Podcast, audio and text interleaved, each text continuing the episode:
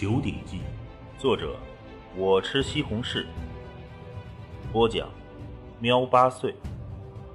第二十五章，年纪。滕永凡赞叹道：“六千黑甲军，据传是归元宗祖师定下的规矩，黑甲军永远保持六千人的数量。每当有厉害的新人加入，就有一些实力弱的老人被踢出黑甲军。”不过，虽然被踢出去，却依旧是归元宗的一员。他们会成为江宁郡辖下各城的官兵小队长。所以，虽然外面盛传达到能力举五百斤就能加入黑甲军，但实际上因为人数固定，导致门槛一再提高。能力举五百斤，最多成为归元宗的外围成员罢了。藤青山听罢也是惊叹不已。永远固定的人数编制，使得黑甲军变得越来越强，是绝对的精锐军团。这个纯粹由武者组成的军队，让藤青山的内心惊叹不已。他终于明白这是怎样的一个世界了。在前世的时候，藤青山也曾想过，如果有一万名内家拳强者形成一个组织。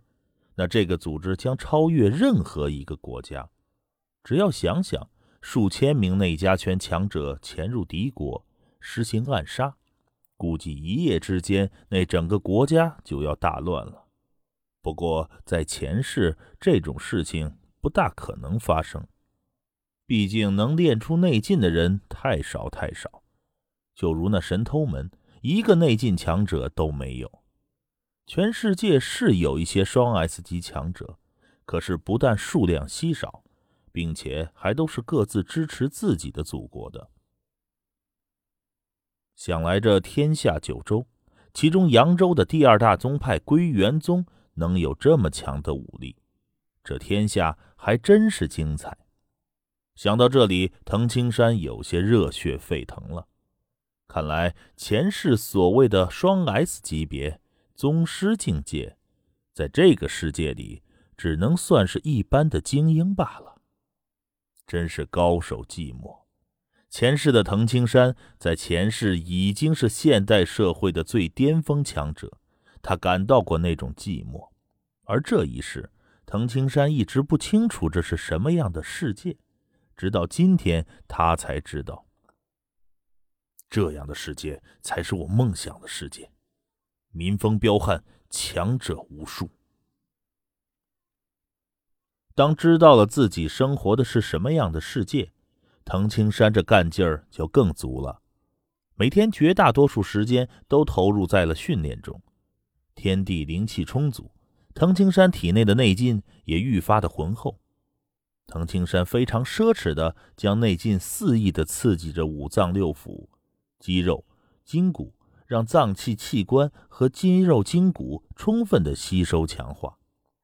内家拳第一是养生，第二是杀人。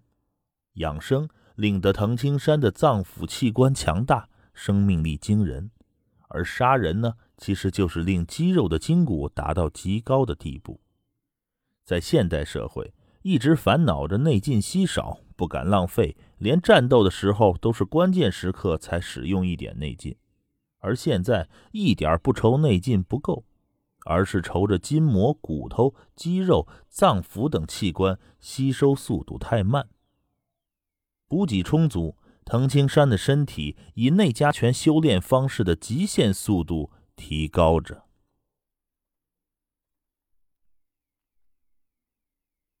昨夜一场大雪，把整个藤家庄覆盖了一层银装。早晨。滕家庄的族人们都在用着扫帚把积雪扫到一旁，露出一条条可以行走的道路。这一场雪令温度下降，族人们一个个都穿着厚实的棉袄。滕青山家里的堂屋中，一家四口正聚集在一起吃着早饭。香酥饼，扎着小辫子的小女孩站在椅子上，惊喜地喊：“娘，哪儿来的呀？”母亲袁兰笑着回答：“你说这是哪儿来的？这香酥饼是你爹请人从宜城的百福堂代购的。今天是大年三十儿，能不买点好吃的吗？”穿着青色棉袄的藤青山坐在一旁的椅子上，看着自己的妹妹。今天是大年三十儿，过了今天自己就六岁了，妹妹也都三岁了。虽然妹妹年纪小，可是却非常的聪慧，只是有些调皮。你肚子小，只能吃一块香酥饼，这有两块，这一块是最大的，这一块是最小的。你说，你该选哪一个？藤青山指着盘子里的香酥饼问妹妹。青雨呢，乌溜溜的大眼睛盯着香酥饼看着，而后努力的弯身，直接从盘子里把那块最大的香酥饼拿到了手里。哥，我要这个。哎，小孩子呀，确实贪心。小雨，你得学会谦让。要和亲戚朋友们在一起，你得选小的。藤青山对小雨说：“那为什么呢？”小雨疑惑不解的看着藤青山。小雨，你该跟你哥学习学习，咱得学会谦让。旁边的滕永凡也笑哈哈道：“一盘好吃的在那儿，你第一个吃，不能直接选最大的。”我要是让你哥哥选，你哥哥就会选小的。滕永凡在日常生活中也是从点点滴滴上教导子女。哥，这两个要是让你选，你会选小的是吧？青羽问道。嗯，滕青山点头。那这不就得了？你选小的，我选大的。我哪里选错了？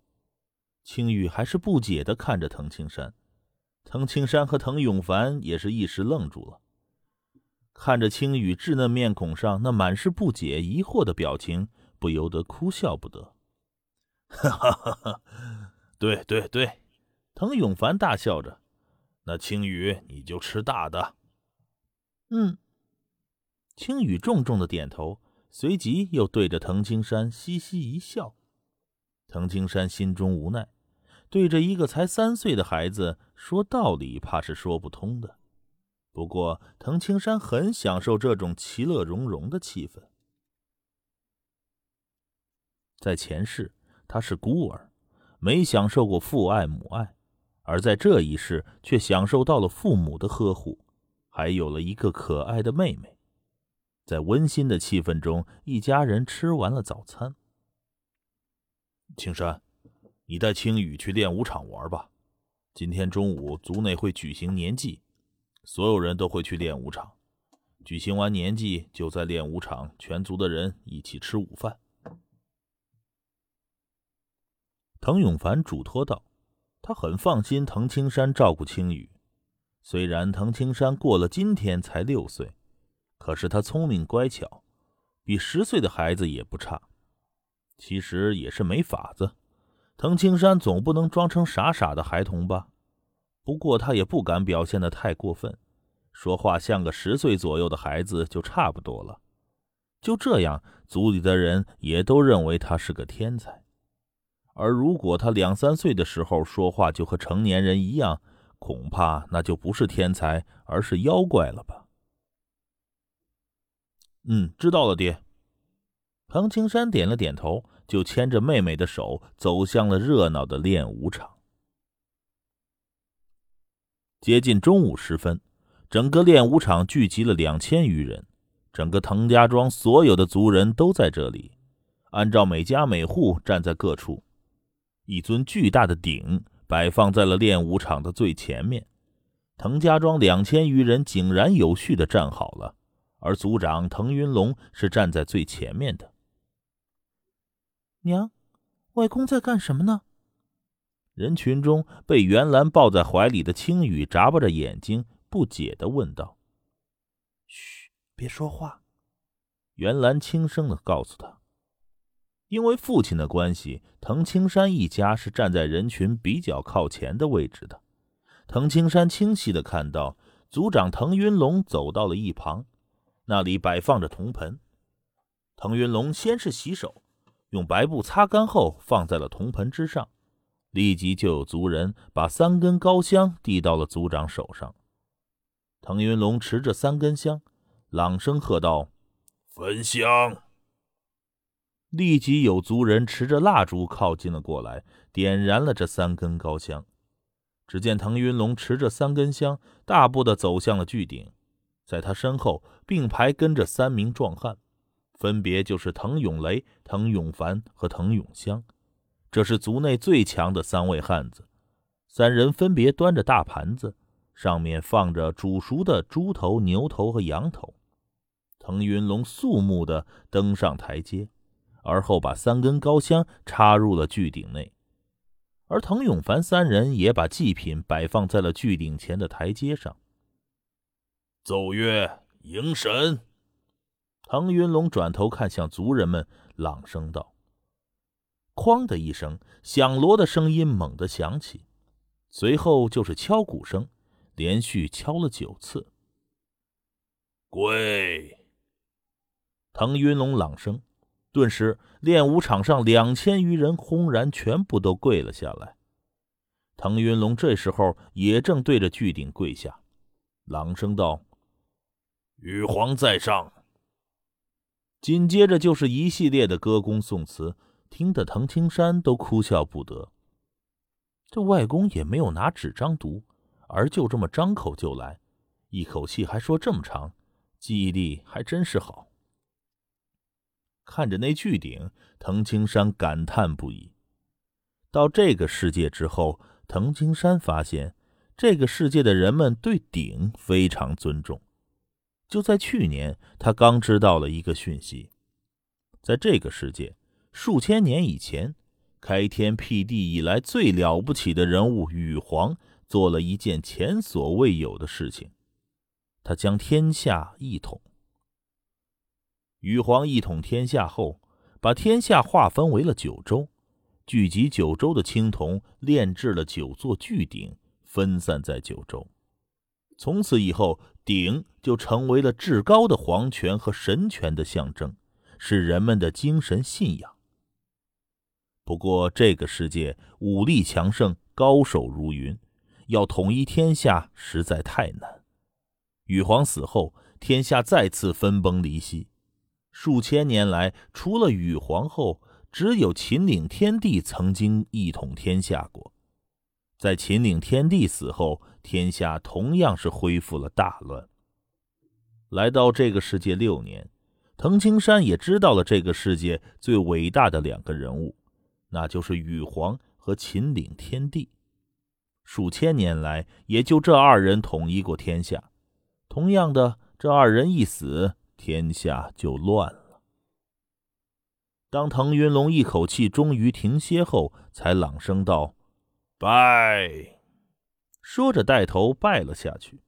跪着的全族人也都拜了下去。再拜，三拜，所有的族人。一而再，再而三的拜下，头磕在了地上。起！之后，所有的人都站了起来。李成、腾云龙朗声道之后，让所有的人都长舒了一口气。不少妇女们都不由自主的揉了揉膝盖，刚才跪了那么长时间，腿都怕是跪酸了。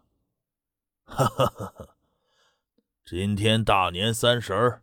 各位族人，今天我们尽情的吃，来摆宴。顿时，一张张桌子被迅速的摆放到了练武场上，各种食物也被一盘盘的端到了每张桌子上。青山，滕永凡走了过来，爹。滕青山似乎明白父亲要说什么。过了今天，你就六岁了。吃完午饭后。下午在庆典活动的同时，也要开始检验和你同龄的这一批孩子了。以后决定你们的出路，你可要争口气啊！要给爹长长脸。滕永凡说的轻松，可是明显是有些紧张。六岁以前，孩子们尽情玩耍，族内不管；可是六岁开始，或是练习弓箭之术，或是学枪术，或是直接开始学耕种之法。你表哥青虎六岁那一年，可是举起了六十斤的巨石。爹对你的目标不高，但是你起码要达到中上水准。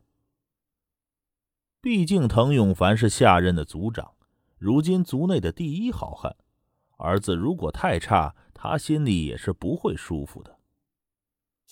嗯，中上水准。滕青山只是点了点头，并没有多说什么。